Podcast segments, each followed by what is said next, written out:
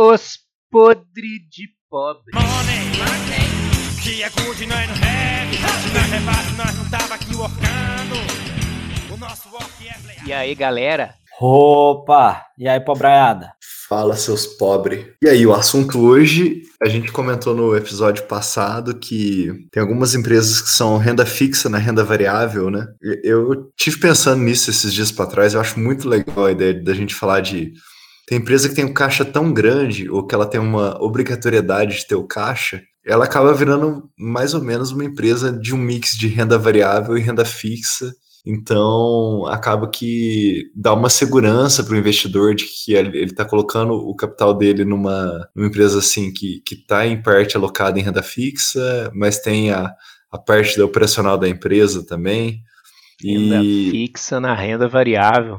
é bizarro. É bizarro. Cara, só depois da sardinhagem pra gente continuar isso aí, viu, Zu? É, hoje a sardinhagem é minha e é uma sardinhagem, acho que todo mundo já deve ter feito alguma nesse nicho, que é o nicho do IPO. E a que eu quero contar foi o IPO de uma empresa muito famosa aí no cenário nacional, que é a Petrobras. Ela fez o IPO em 2010. Foi o IPO daquela descoberta do pré-sal e tal. Muito, Follow-on, né? muito burburinho. É, follow-on, né? Exatamente, não, não é IPO.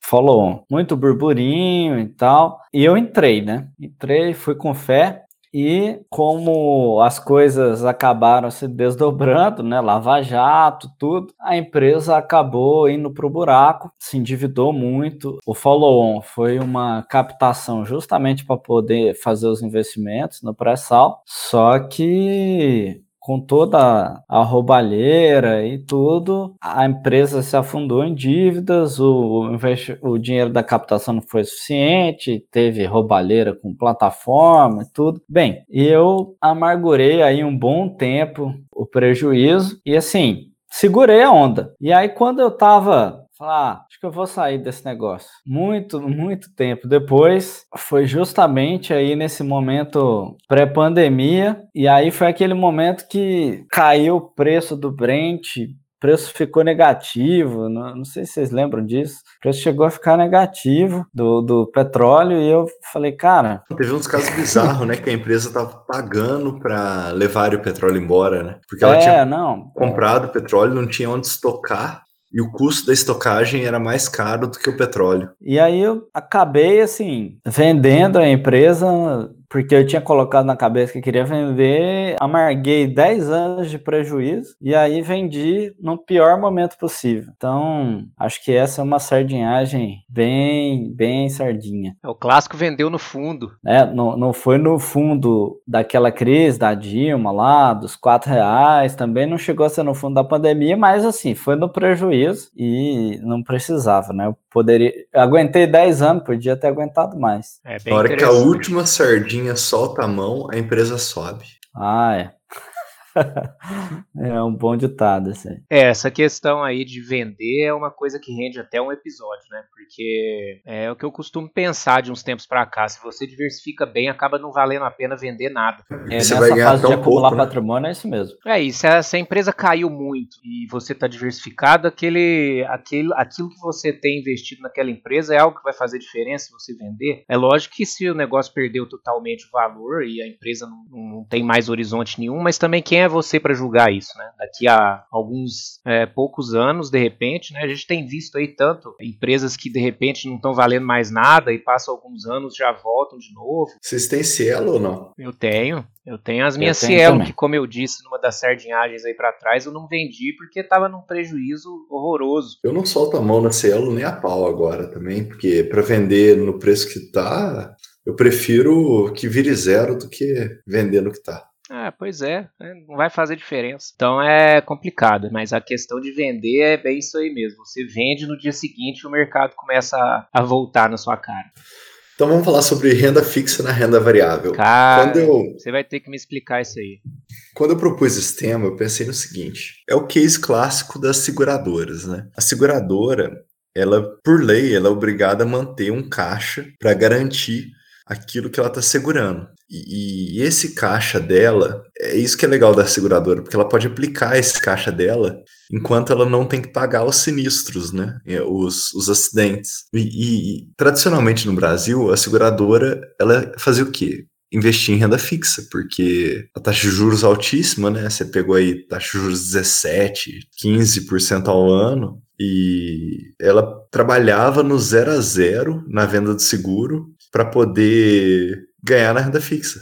Então, o case das seguradoras por muito tempo foi assim. O custo do, do produto dela era zero. Assim, a margem dela era zero. Mas como ela ficava com o dinheiro do cliente aplicado naquele período, até ela ter que entregar o dinheiro, ela, ela ganhava com a rentabilidade desse, do uso do dinheiro desse cliente. Então, assim, apesar dela ganhar zero com a venda do produto do seguro, ela ganhava usando o dinheiro do cliente na renda fixa. E quando você pensa numa seguradora, ela ganha tanto na venda do produto quanto na aplicação desse dinheiro. É um mix entre os dois. Só que hoje a situação mudou, né? A, a taxa de juros no Brasil caiu para caramba, chegou aí a 2% ao ano, abaixo da inflação. Quem deixou dinheiro na renda fixa perdeu muito para a inflação. Então, isso me fez pensar, poxa, essas empresas que têm o caixa muito grande ou que elas usam o caixa para rentabilizar, elas têm que vão ter que repensar o modelo de negócio delas, né?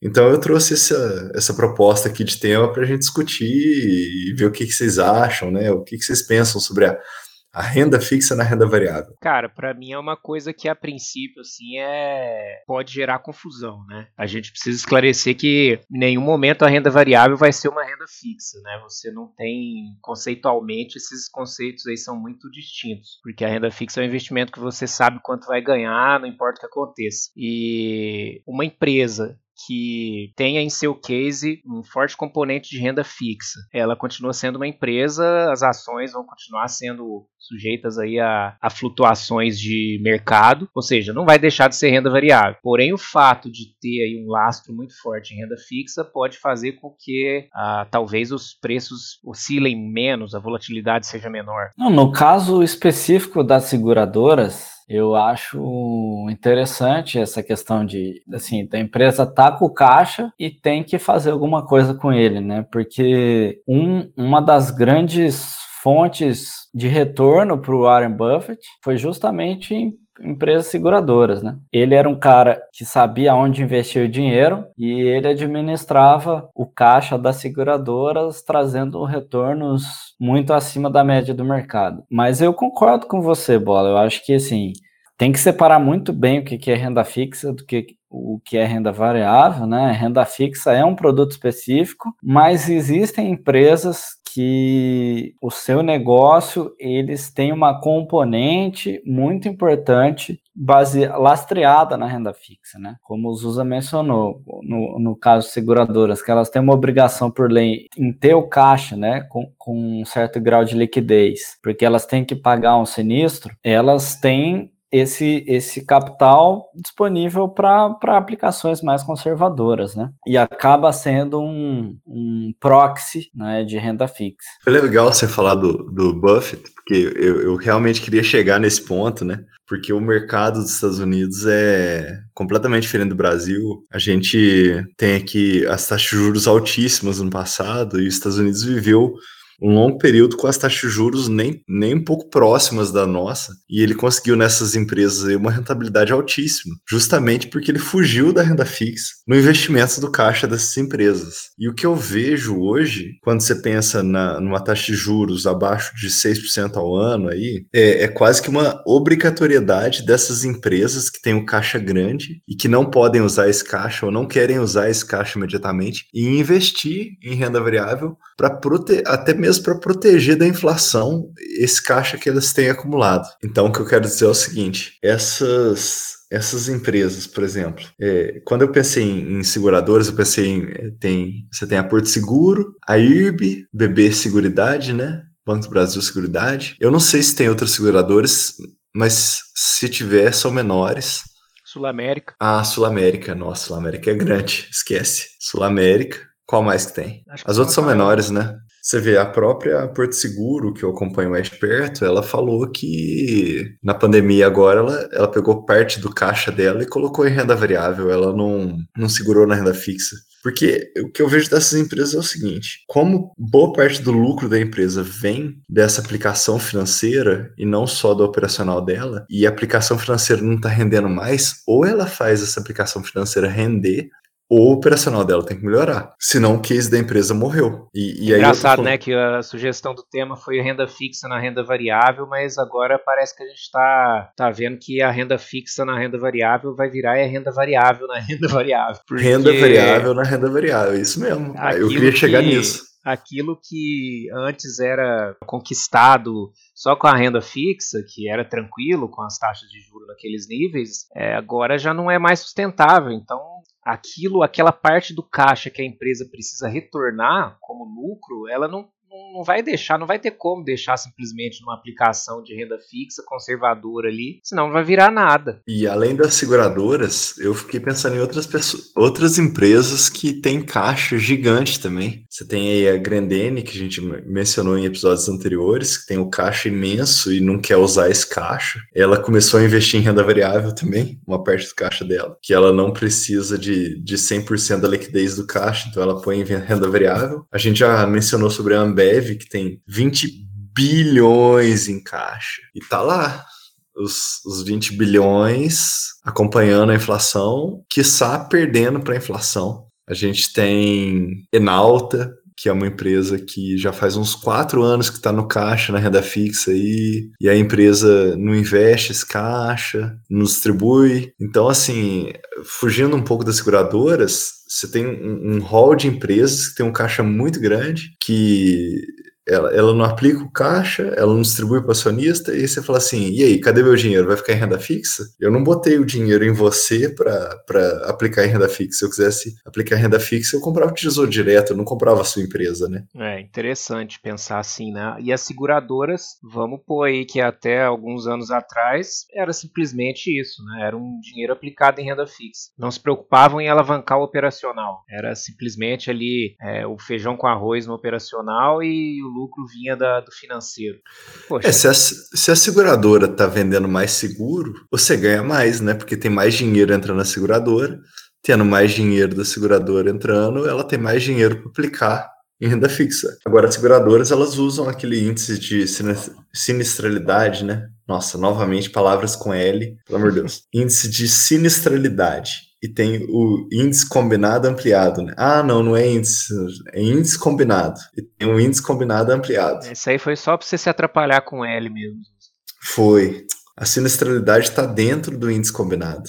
Então, o índice combinado ampliado, ele pega o que ela ganhou no operacional e, e, soma com o que ela ganhou no financeiro, né? Porque o financeiro faz parte do case da seguradora. E aí, por muitos anos, as seguradoras elas ganharam mais no financeiro do que no operacional. E agora você vê as seguradoras correndo para tentar ganhar margem no operacional, justamente porque o financeiro não está entregando, né?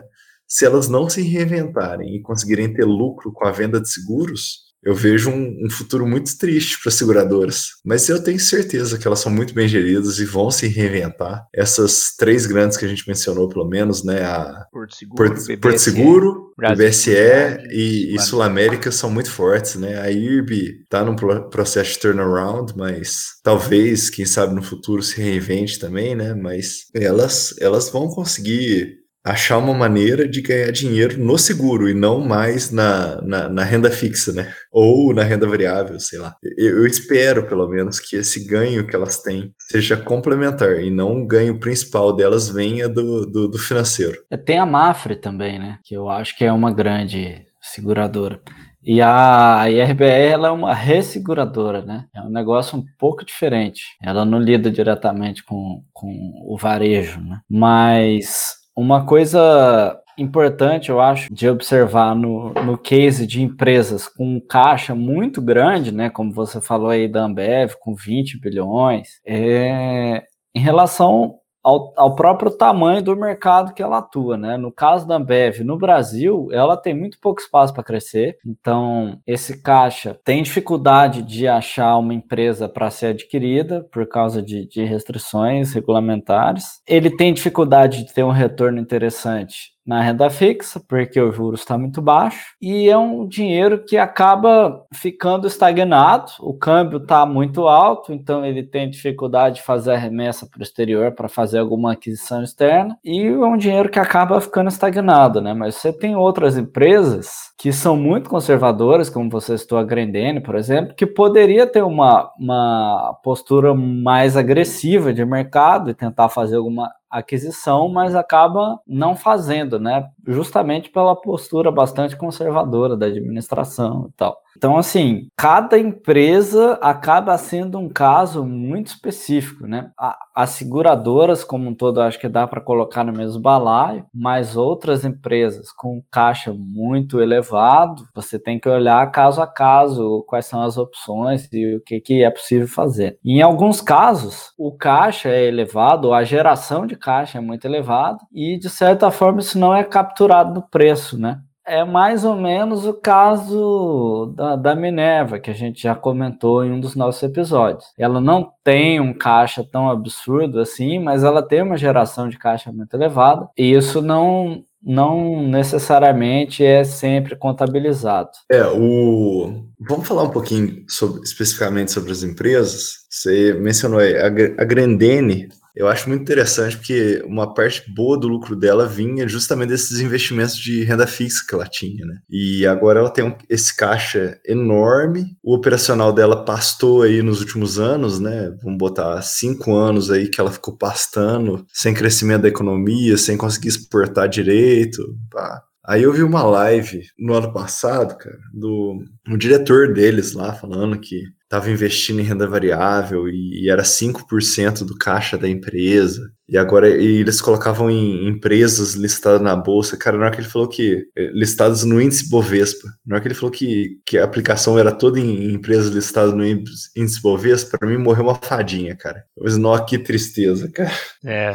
É, quer dizer, o cara tá lá com tamanho de um caixa lá, quer dizer, a, a, eu lembro o pessoal falando que a Grendene era um banco na época da na época negra aí, né, da, da, da crise aí da Dilma, é, aquele fundo que a gente teve em 2016 lá, e você vai ver a Grendene lá, uns lucros esquisitos, né? É, vinha tudo do financeiro. E conforme esse, esse rendimento do caixa foi minguando, começaram a elaborar novas estratégias. Agora, se as estratégias que estão elaborando aí, essas novas aí, são boas, a gente não tem como saber, né? Vai depender da, da competência da gestão lá em investir o dinheiro. Eu gostaria muito que investissem no, no próprio case, né? Como a gente falou no episódio passado aí de crescimento e dividendos, quando um case é bom, você reinveste nele e ele cresce e você tem a multiplicação aí, né? Muito mais eficiente do capital. Agora você tem ali um case que está te gerando um caixa e você está represando esse caixa, não investe, não distribui e depois ainda fala que vai investir em ações listadas no índice Bovespa, meu amigo. Só para constar aqui, né? É, nem todo mundo sabe, mas o índice Bovespa ele nem sempre vai conter as melhores empresas. Ele é um índice que simplesmente classifica as empresas por volume de negociação. Então você tem empresas ali que têm um volume muito grande, mas que são péssimas empresas. Então elas estão lá no Ibovespa. Por outro lado, você tem empresas que têm um volume mais baixo e com isso né, não entra no critério do Ibovespa, mas são excelentes empresas. A renda fixa no Brasil ela ficou complicada, né? É, essa, esse período aí de que era muito fácil você investir, você colocava em renda fixa ali, você tinha seus 14% ao ano, acabou um pouco. E com certeza que... prejudicou aí ou comprometeu a base de, de muitos cases aí, que são os que a gente está comentando aqui. A Grandene deu uma melhoria operacional recentemente. Ela, você falou, ela não é uma empresa de, de crescimento, mas, mas ela tem uma margem para crescer dentro do que ela já tem instalado aí, né? Hoje ela está funcionando com 50%, 60% da capacidade dela. Ela pode subir a operação dela até 100%. Então, dentro do que ela faz, ela ainda é muito escalável, né? Ela consegue melhorar muito, mas a empresa tem que recuperar, a economia tem que voltar e, e etc. Vamos falar sobre outra empresa? Vamos falar sobre a Ambev? Esse caixa de 20 bi da Ambev é para comprar coisa lá fora, né? Porque por que, que eles não entregam para acionistas? Isso aí é 20 bi, né? É muito dinheiro. Por último que eu pensei é, é a Enalta, a empresa que a gente falou pouco aqui até hoje, é uma empresa de petróleo, é uma empresa que vale 4 bilhões no mercado, mas ela tem 1 bi de caixa líquido. Então, se você descontar esse caixa líquido da empresa, ela, tem, ela vale 3 bi no mercado. É, é, considerável, né? Você ter 25% do valor da empresa em caixa. Quando você vai olhar o resultado financeiro da empresa desse caixa aí nos últimos 4, 5 anos, praticamente no zero a zero, se bobear nem acompanhando a inflação. Então, você tem uma similar dela aí, que é a PetroRio, que foi pegando todo o caixa que ela tinha e investindo em projetos de é, desinvestimento da Petrobras.